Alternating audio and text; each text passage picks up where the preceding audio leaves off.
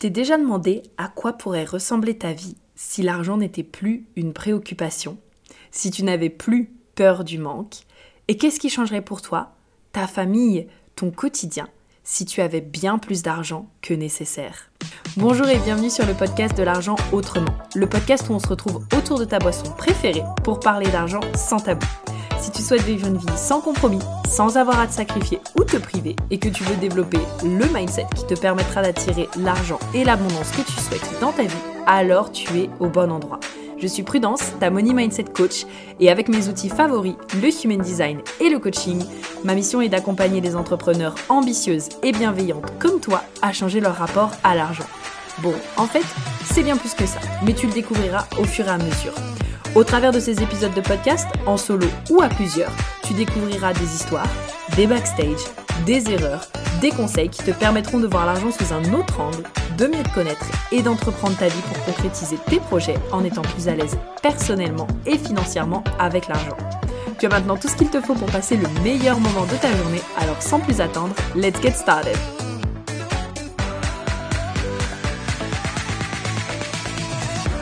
Alors, hello à tous, j'espère que vous allez bien et que vous êtes en forme. Je suis ravie du coup de vous retrouver pour ce tout nouveau podcast que je vous avais dit que je ferais et que je vous fais enfin. Où aujourd'hui on va parler en fait euh, de désir, on va parler de désir profond versus les désirs euh, que l'on a pour l'image que l'on va renvoyer. Et donc pour pouvoir illustrer en fait ce podcast, euh, j'ai choisi de vous lire une partie euh, du livre de la psychologie de l'argent dont je vous ai beaucoup euh, parlé ces derniers temps. Très bon livre. vraiment, je vous, le, je vous le recommande parce que c'est un livre en fait qui permet vraiment de pouvoir gagner en neutralité sur l'argent. L'auteur, il l'aborde beaucoup de la façon, en fait, d'un point de vue où il donne beaucoup d'exemples d'investissement, etc. Euh, mais en fait, au-delà de ça, ça permet de comprendre énormément de choses sur l'argent et de vraiment se, détacher émotionnellement pour se rendre compte que ben, l'argent, c'est vraiment une ressource et c'est vraiment un outil euh, qui te permet justement de pouvoir aller euh, là où tu as envie, gagner en liberté, etc., etc. Et aussi, je trouve qu'il y a vraiment des conseils qui sont extrêmement judicieux, qui, qui partagent au travers d'histoires, au travers de sa propre expérience aussi, qui moi m'ont permis de comprendre énormément de choses, comme par exemple la différence entre euh, la fortune et la richesse, euh, l'importance d'avoir euh, un sas de sécurité financier mais qui ne sert à rien, juste pour psychologiquement savoir qu'il y a un sas, un sas d'argent qui, qui, est là et qui peut servir, mais qui le but c'est qu'il ne serve pas quoi. Et c'était, enfin c'est vraiment un très très très bon livre que je souhaite te recommander et que je t'invite à lire. Tu peux le retrouver à peu près partout, hein. franchement moi je l'ai trouvé à la FNAC. Donc juste avant en fait euh, de te lire une partie du livre, j'avais envie de te partager un petit peu justement bah, ma propre histoire et qu'est-ce qui m'a donné envie de te faire euh, ce podcast. Donc euh, il y a une série sur Netflix qui est sortie que je n'ai jamais regardée, mais il y avait la bande-annonce, tu sais, genre il y a la bande-annonce qui s'affiche tout en haut. Et c'était une, annonce sur des, Français qui faisaient justement visiter des maisons donc des personnes qui sont spécialisées en fait dans l'immobilier, qui vendent des maisons. Et en fait, on arrivait dans, une, dans, une, dans un endroit où euh, juste devant la porte, je crois que le mec disait quelque chose comme Ok, bon bah voilà, là on arrive euh, devant la maison. Mais vraiment, la maison, genre c'était entre deux, euh, entre deux autres trucs. L'entrée pour moi, elle était, elle était toute petite. Enfin, euh, tu sais, un peu comme euh, quand tu arrives en, Angleterre et que tu as toutes les, maisons en ville qui sont collées les unes à côté des autres. Et ben pour moi, visuellement, je me rappelle que ça ressemblait à ça. Et juste devant, bah en fait, tu avais un, code spécial qui te, si je dis pas de bêtises, qui te détectait avec empreinte digitale, etc. Pour ceux qui ont vu l'épisode, vous savez du coup, je pense, de quoi je veux parler. Et en fait, ils arrivent dans la maison et là, ils disent, euh, ça vaut 80 millions d'euros. Et j'étais là, quoi? Mais un truc aussi petit, genre ça vaut 80 millions d'euros. Pour le coup, euh, moi, en termes de, de, justement qui, qui, a sa propre notion de valeur, etc., c'est pas du tout une question euh, d'argent, parce que quand ça vaut 80 millions d'euros, à mes yeux, pas de problème. Mais là, je regardais le truc et j'étais, ah, mais comment ça peut valoir 80 millions d'euros? Et donc, j'en ai parlé à une de mes amies qui, elle, et pour le coup, euh, savait exactement de quelle série est-ce que je parlais. c'est, elle, elle, est passionnée de tout ce qui touche à la décoration d'intérieur la mode, les grandes marques, etc. Et donc je me suis dit, bah, je vais lui en parler parce qu'on a régulièrement aussi échangé ensemble sur cette notion euh, de valeur, de qu'est-ce qu'on valorise, etc. Et en fait, euh, elle me dit un petit peu, bon bah voilà, en fait, quand tu es dans l'épisode, il te montre qu'il y a des choses qui sont faites euh, en or, il y a des choses aussi qui sont anciennes, etc. Donc ce qui apporte aussi de la valeur justement à la maison. Je dis là, ok, je comprends. Et d'un coup, elle me dit un truc qui vraiment me marque. Elle me dit, mais tu sais, Prudence, c'est aussi pour l'image sociale que ça va renvoyer euh, d'avoir une maison à cet endroit-là, ou en tout cas d'avoir une maison qui coûte ce prix. Et là, je me suis dit, mais attends, il y a vraiment des gens euh, qui sont capables de payer des trucs euh, comme ça, juste pour l'image que ça va donner d'eux, en fait. Genre, waouh, c'est intéressant. Et en fait, moi, personnellement, ça m'a fait euh, réfléchir, parce que du coup, c'est vrai que en y regardant de plus près, bah, je me rends compte, je me suis rendu compte qu'il y a énormément de personnes qui ont des désirs ou qui achètent parfois certaines choses pour l'image que ça va renvoyer, ou en tout cas pour, euh, quelque part, euh, se dire que les autres vont penser quelque chose d'eux en les voyant. On le sait, hein, comme par exemple quand tu achètes de la marque, euh, je sais pas, je vais te prendre un sac Hermès, bah automatiquement dans la tête d'une personne, ça sous-entend oh waouh cette personne elle arrive à s'acheter un sac Hermès, elle doit avoir de l'argent entre guillemets. Donc en gros il y a vraiment cette notion là. Et moi, ça m'a vachement fait réfléchir parce que du coup, j'ai réfléchi à ma propre situation et je me suis dit, mais c'est fou parce que personnellement, quand j'ai euh, un désir, je sais que c'est pour moi en fait. C'est-à-dire que euh, si je veux une maison, euh, je m'en pète un rat en fait de l'image que ça va renvoyer aux autres. Je veux ma maison parce que je sais que c'est elle que je veux par exemple. si je veux un téléphone, je m'en fous aussi de l'image que ça va renvoyer à l'autre personne. Je veux ce téléphone parce que ce téléphone il répond à ce que je veux en fait. Et hum, du coup, j'ai trouvé ça très intéressant parce que j'avais vraiment envie aujourd'hui de pouvoir t'amener sur cette réflexion de quand tu veux justement quelque chose, est-ce que tu le veux vraiment parce que toi, c'est un désir profond et tu te dis, My God, franchement, trop bien, c'est vraiment ce que je veux, ça me tient à cœur? Ou est-ce que justement tu veux quelque chose pour l'image en fait que tu crois que ça va renvoyer aux autres Et tu vas voir justement que euh, le chapitre que je vais te lire justement euh, de la psychologie de l'argent va aussi euh, étoffer justement cette, cette réflexion. On en parlera un petit peu après. Du coup, donc juste pour les personnes qui s'intéressent aussi, c'est le chapitre numéro 8 et le titre c'est... Oh my god, j'ai l'impression d'être Père Castor, raconte-nous une histoire. donc voilà, c'est le type au volant de la belle bagnole. Ce que vous possédez n'impressionne personne autant que vous-même. C'est une page et demie, hein, ça va être assez rapide. Donc, le truc vraiment chouette quand on est voiturier, c'est qu'on a l'occasion de conduire quelques-unes des voitures les plus sensationnelles qui aient jamais touché l'asphalte. Les clients se présentent au volant de Ferrari, de Lamborghini, de Rolls-Royce, la parfaite panoplie de l'aristocrate. Je rêvais de posséder une de ces voitures parce qu'elles envoient aux autres un signal clair de réussite. C'est ce que je pensais. Un peu comme si elles proclamaient à la face du monde Regardez-moi, je suis intelligent, riche, important, et, en plus, j'ai bon goût. L'ironie dans tout cela, c'est que je ne prêtais aucune attention au conducteur.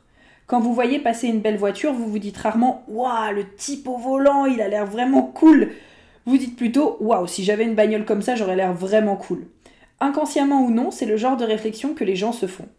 Tout le paradoxe est là. La plupart d'entre nous voudraient que leur richesse signale aux autres qu'ils sont dignes d'être appréciés et admirés. Or, bien souvent, les autres omettent l'étape de l'admiration. Non pas qu'être riche ne soit pas admirable à leurs yeux, simplement la richesse qu'ils observent leur sert plutôt d'étalon dans leur propre quête d'appréciation et d'admiration. Dans la lettre que j'ai écrite à mon fils après sa naissance, je lui disais un jour, tu penseras peut-être avoir envie d'une voiture de sport, d'une montre de luxe et d'une immense maison. En fait, crois-moi, ce n'est pas cela que tu as envie. Ce que tu veux, c'est être respecté et admiré, et tu, et, tu te figures que c'est ce qui arrivera si tu possèdes tous ces trucs qui valent très cher. Or, cela ne marche presque jamais, surtout auprès des gens dont tu voudras être le plus respecté et admiré. Cette leçon, je l'ai apprise grâce à mon job de voiturier j'ai commencé à réfléchir à tous ces types qui arrivaient à l'hôtel au volant de leur Ferrari et qui me voyaient les accueillir bouche bée. Ils devaient voir des gens bouche bée partout sur leur passage, et j'étais certain qu'ils adoraient ça. À coup sûr, ils se sentaient admirés. Mais savait-il que je n'éprouvais strictement aucun intérêt pour eux, que je ne les remarquais même pas? Savait-il que ce n'était pas de les voir eux, mais de voir leur voiture et de m'imaginer dedans qui me rendait gaga? Avait-il acheté leur Ferrari en se disant qu'elle ferait l'admiration de tous, sans comprendre que les personnes impressionnées par la voiture se moqueraient comme d'une guigne du type au volant, c'est-à-dire eux? Est-ce qu'on peut en dire autant des belles baraques? Sans aucun doute. Est-ce que cela euh, Est-ce que cela s'applique aussi aux bijoux, aux vêtements? Oui, aussi. Je ne dis pas qu'il faut renoncer à la fortune, ni même aux voitures de luxe. Ce sont deux choses que j'apprécie. Il s'agit juste de reconnaître que la plupart des gens aspirent à gagner le respect et l'admiration des autres, mais que ce n'est pas en achetant des produits de luxe qu'ils ont le plus de chances d'y parvenir. Si votre objectif est d'être respecté et admiré, réfléchissez bien aux moyens qui vous permettront de l'atteindre. L'humilité, la gentillesse et l'empathie seront beaucoup plus efficaces que les chevaux de votre moteur. Nous n'en avons pas tout à fait fini avec les Ferrari, le chapitre suivant explore encore un peu plus loin le paradoxe des voitures de course. Alors moi ce chapitre il m'a vraiment euh, marqué. Euh, ah, je laisse un peu un, petit temps de pause parce que il m'a vraiment marqué parce que quand j'avais prévu justement de faire ce podcast, je me suis dit mais en fait il exprime exactement en mots ce que j'ai envie d'exprimer. Ce qui est intéressant dans ce qu'il dit, c'est que déjà, c'est important de remarquer le besoin qu'il y a derrière. Et donc ça aussi, pour moi, ça va aider en fait à définir la différence entre un véritable désir que vous avez et qui est important pour vous, versus en fait un besoin que vous allez pouvoir combler vous-même. Là, par exemple, il parlait du fait d'être admiré, il parlait du fait justement d'être respecté. Euh, je pense aussi pour moi, euh, ça rejoint aussi beaucoup l'estime, genre à quel point est-ce que peut-être on estime une personne qui arrive avec euh, des, des, choses de luxe, etc. versus une personne qui n'en a pas et donc une personne en gros qui pourrait prouver à quel point est-ce qu'elle a réussi de par l'achat de ses objets, etc. Et alors juste une petite parenthèse, il n'y a rien de bien ou de mal à ça, hein, d'accord? Euh, Vraiment, euh, euh, si c'est quelque chose que tu fais ou que vous faites, vraiment, il n'y a aucun souci par rapport à ça. L'objectif de ce podcast, c'est pas d'amener un jugement en mode ah c'est mal de faire comme ça, etc. Non, pas du tout. C'est plutôt d'amener une réflexion, en fait. Vraiment d'amener une réflexion et de se dire ah ouais, mais en fait, et, quelque part, c'est un peu aussi le, euh, le, côté de Ah bah, je croyais justement que c'était ça qui allait me rendre heureux et que en possédant X, Y, Z, j'allais enfin être heureux, heureuse, j'allais enfin être respectée, j'allais enfin justement être aimée. Et en fait, on se rend compte que quand on possède ce que l'on a, euh, enfin, quand on, obtient plutôt ce que l'on a, euh, bah, on se rend compte qu'en fait, il n'y a rien qui change. Parce qu'en fait, ça doit d'abord changer de l'intérieur. Et j'aime beaucoup du coup aussi l'exemple qu'il donne, c'est que souvent quand on se projette, bah, c'est exactement ça. Quand par exemple on regarde la belle, la belle maison ou peu importe, quand en tout cas on veut quelque chose euh, qu'une autre personne a, on va jamais se dire waouh mais la personne vraiment elle est digne d'être respectée elle est exceptionnelle. En tout cas moi c'est vrai que ça m'arrive jamais. Je me dis juste oh waouh mais je veux trop être dans cette maison. Franchement trop bien. Je pourrais y faire ça ça ça ça ça. Euh, c'est pas que j'ai cure de la personne qui est dedans mais c'est pas loin en fait. Enfin voilà. Moi c'est exactement comme il a dit. C'est plutôt j'imagine dedans.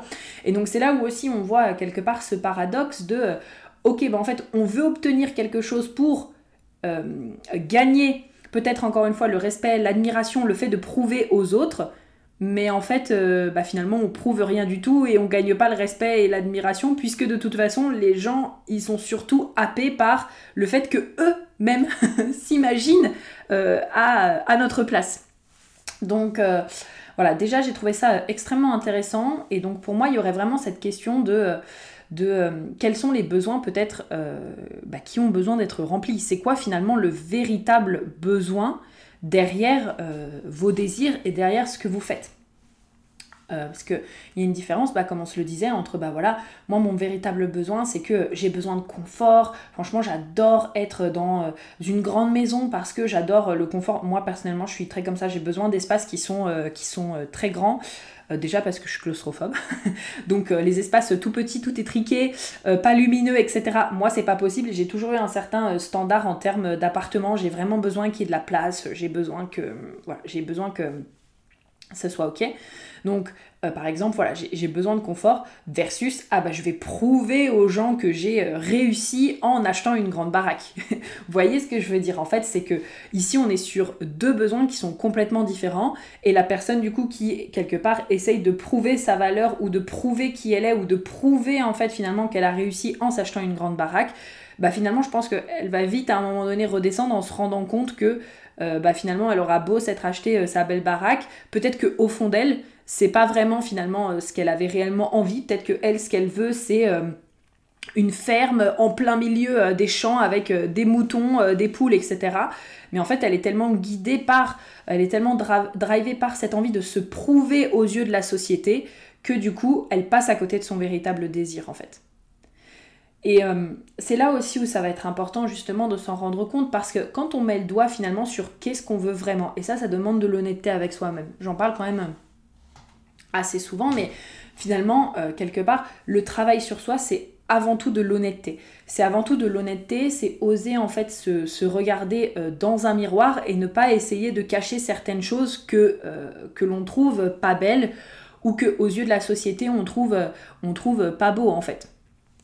C'est vraiment de se dire, bah en fait, waouh, oui, je me rends compte que je veux ça parce que je veux me prouver, parce qu'en fait j'ai l'impression que j'ai pas de valeur sinon. Waouh, alors oui, ça met, une claque dans la gueule, c'est sûr. Mais au moins là, ça permet par la suite de pouvoir enclencher justement un véritable, un véritable travail et de pouvoir se dire, ok, bon, euh, je me suis rendu compte de ça, c'était pas très agréable, c'était pas très confortable. Mais du coup, maintenant, euh, je sais que je vais pouvoir cheminer justement par exemple sur mon estime de soi ou sur mon image de moi ou... Euh, Peut-être que j'ai envie justement, comme il le disait dans le livre, d'être admiré, respecté. Ok, très bien, donc c'est quoi quelque part le besoin derrière? Ça peut être, peu importe, un besoin d'appartenance, ça peut être un besoin de se sentir important, euh, ça peut être euh, un besoin de... Euh, ouais, l'admiration et le respect, pour moi, c'est vraiment besoin d'être important et potentiellement besoin d'appartenance, besoin de... Je sais pas, en tout cas là, c'est ce qui m'est venu intuitivement. Ok, et ben très bien. Et ben dans ce cas je vais venir travailler là-dessus. Personnellement, moi j'ai eu euh, pendant très très très longtemps une blessure de ne pas être assez importante et j'aurais très bien pu par exemple me dire ok ben euh, quelque part ma réponse à cette, euh, à cette blessure ça aurait très bien pu être ok ben en fait comme j'ai l'impression de ne pas être importante et eh ben je vais je sais pas m'acheter la plus grosse baraque de là où j'habite pour montrer à quel point j'ai de l'importance et en fait bah j'aurais encore une fois j'aurais pas personnellement j'aurais pas été guidée par mes véritables désirs et vers qui et par ce qui est vraiment important pour moi, mais j'aurais été guidée par cette blessure. Donc euh, voilà, je pense que c'est très important déjà dans un premier temps, comme je le disais, de vraiment observer en fait euh, euh, c'est quoi le véritable besoin caché qu'il y a derrière. Et de toute façon, vous allez assez vite, assez vite vous en rendre compte quand finalement vous allez être dans cette dynamique de ok, je sais que je le veux pour ça versus ok là je le veux parce qu'en fait euh, j'ai envie de, prouver ou j'ai envie de montrer ou j'ai envie de, euh, ouais de, moi je reviens beaucoup au fait de prouver parce que je pense qu'en fait au travers justement de enfin ça c'est mon ressenti personnel euh, qui, qui, est basé sur mon prisme et sur, euh, sur les, mes, propres, mes propres expériences, échanges avec mes clientes, etc. Mais en tout cas, moi j'ai beaucoup de personnes autour de moi qui cherchent à se prouver en fait. Et donc pour moi, il y a le côté vraiment, euh, je cherche à prouver à quel point j'ai réussi, à quel point je mérite de en fait. Et donc du coup, quand on se rend compte de ça, là ça permet de faire ça. Et la deuxième étape, du coup, ben, ça va être justement de se dire, ok, ben maintenant que je me suis rendu compte que euh, il y avait une partie de moi qui voulait certaines choses, non pas parce que peut-être elle le désirait vraiment, mais parce que c'est relié euh, à une blessure, c'est relié à euh, une croyance, c'est relié à quelque chose que j'ai vécu pendant l'enfance et qui m'a traumatisé ou peu importe. Et encore une fois, un trauma, je tiens à le redire. Un trauma, c'est pas forcément euh, un truc euh, waouh énorme qui s'est passé. Hein. Ça peut juste être, euh, vous étiez dans le magasin avec vos parents, vous avez perdu de vue vos parents deux minutes, ah bah ça y est, ça, fait un trauma, genre ça fait gros sentiment d'abandon en fait. donc du coup voilà, ça peut être selon les personnes, selon les perceptions, ça peut être un événement aussi anodin que j'ai perdu mes parents pendant deux minutes en fait dans le magasin. Donc voilà, ne pensez pas forcément à un truc euh, énorme. Et rappelez-vous aussi juste que la plupart de ces événements-là, euh, en tout cas, arrivent entre l'âge de 0 à 7 ans. Puisque notre subconscient qui dirige 95% de notre vie est programmée entre l'âge de 0 à 7 ans. Donc en fait, euh, quand justement on va, euh, on dirige notre vie par la suite, si ces programmes en fait, en tout cas si les programmes on va dire qui ne nous servent pas ne sont pas mis à jour, c'est comme si en fait finalement notre vie était dirigée par un enfant de 7 ans, un enfant avec ses blessures, un enfant avec ses émotions non résolues, un enfant de 7 ans avec, euh, avec ses besoins qui n'ont pas été euh, entendus et écoutés et qui du coup maintenant à l'âge adulte fait juste que perdurer euh, ça. Ok? Donc du coup voilà. Donc la deuxième étape, c'est vraiment de se dire, ok, bon bah maintenant, je viens euh, cheminer euh, là-dessus. Et là, après, par la suite, ça vous permettra vraiment, euh, troisième étape, de pouvoir redéfinir en fait ce que vous souhaitez réellement, en vous basant quelque part non plus sur des réponses à des blessures ou des réponses à des besoins qui finalement ne sont peut-être pas écoutés ou des réponses quelque part traumatiques, mais ce sera vraiment basé en fait sur un désir, sur quelque chose que vous voulez euh, profondément et qui correspondra en fait à ce que vous valorisez, à ce qui est important pour vous, à ce que vous voulez expérimenter justement dans cette, dans euh, vie-là, et puis euh, ouais, juste à ce que vous voulez pleinement. Donc voilà, j'ai hâte d'avoir justement vos retours euh, sur ce podcast. Je tiens euh, à vous dire que euh, ça, c'est quelque chose qu'on va aborder dans le projet, bien sûr, qui va arriver fin septembre. Je commence tout juste à en parler justement sur les réseaux sociaux, notamment aux stories. Donc je vous invite vraiment à être très présente euh, en story parce que je, dissimule en fait des petits indices un petit peu à droite à gauche. Je commence à en parler euh, davantage. Mais en tout cas, cette notion en fait de vraiment se connecter à nos réels euh, désirs pour créer en fait quelque part une vie qui nous inspire profondément et donc de venir justement nettoyer ce qui peut être les croyances limitantes, les émotions non résolues, etc ça sera l'objet justement d'un module dans le projet du coup qui se prépare et qui arrive du coup pour fin septembre. J'ai extrêmement hâte euh, de vous le sortir. J'ai commencé justement à bosser dessus, je commence à faire le plan. Comme je disais, je commence aussi à en parler. Euh, du coup voilà, c'est... Hum, j'ai hâte, j'ai hâte parce que c'est un projet que ça fait très longtemps que j'ai envie euh, de sortir et donc j'ai hâte que vous puissiez le découvrir. Donc voilà, on se dit du coup à très vite. N'hésitez pas à me laisser un commentaire justement sous ce podcast pour voir un petit peu quelle est vous votre façon de penser et euh, potentiellement euh, comment est-ce que justement ce podcast vous a fait réfléchir de votre côté. Je vous embrasse très fort, on se dit à très vite et à la semaine prochaine pour un tout nouveau podcast. Bisous bisous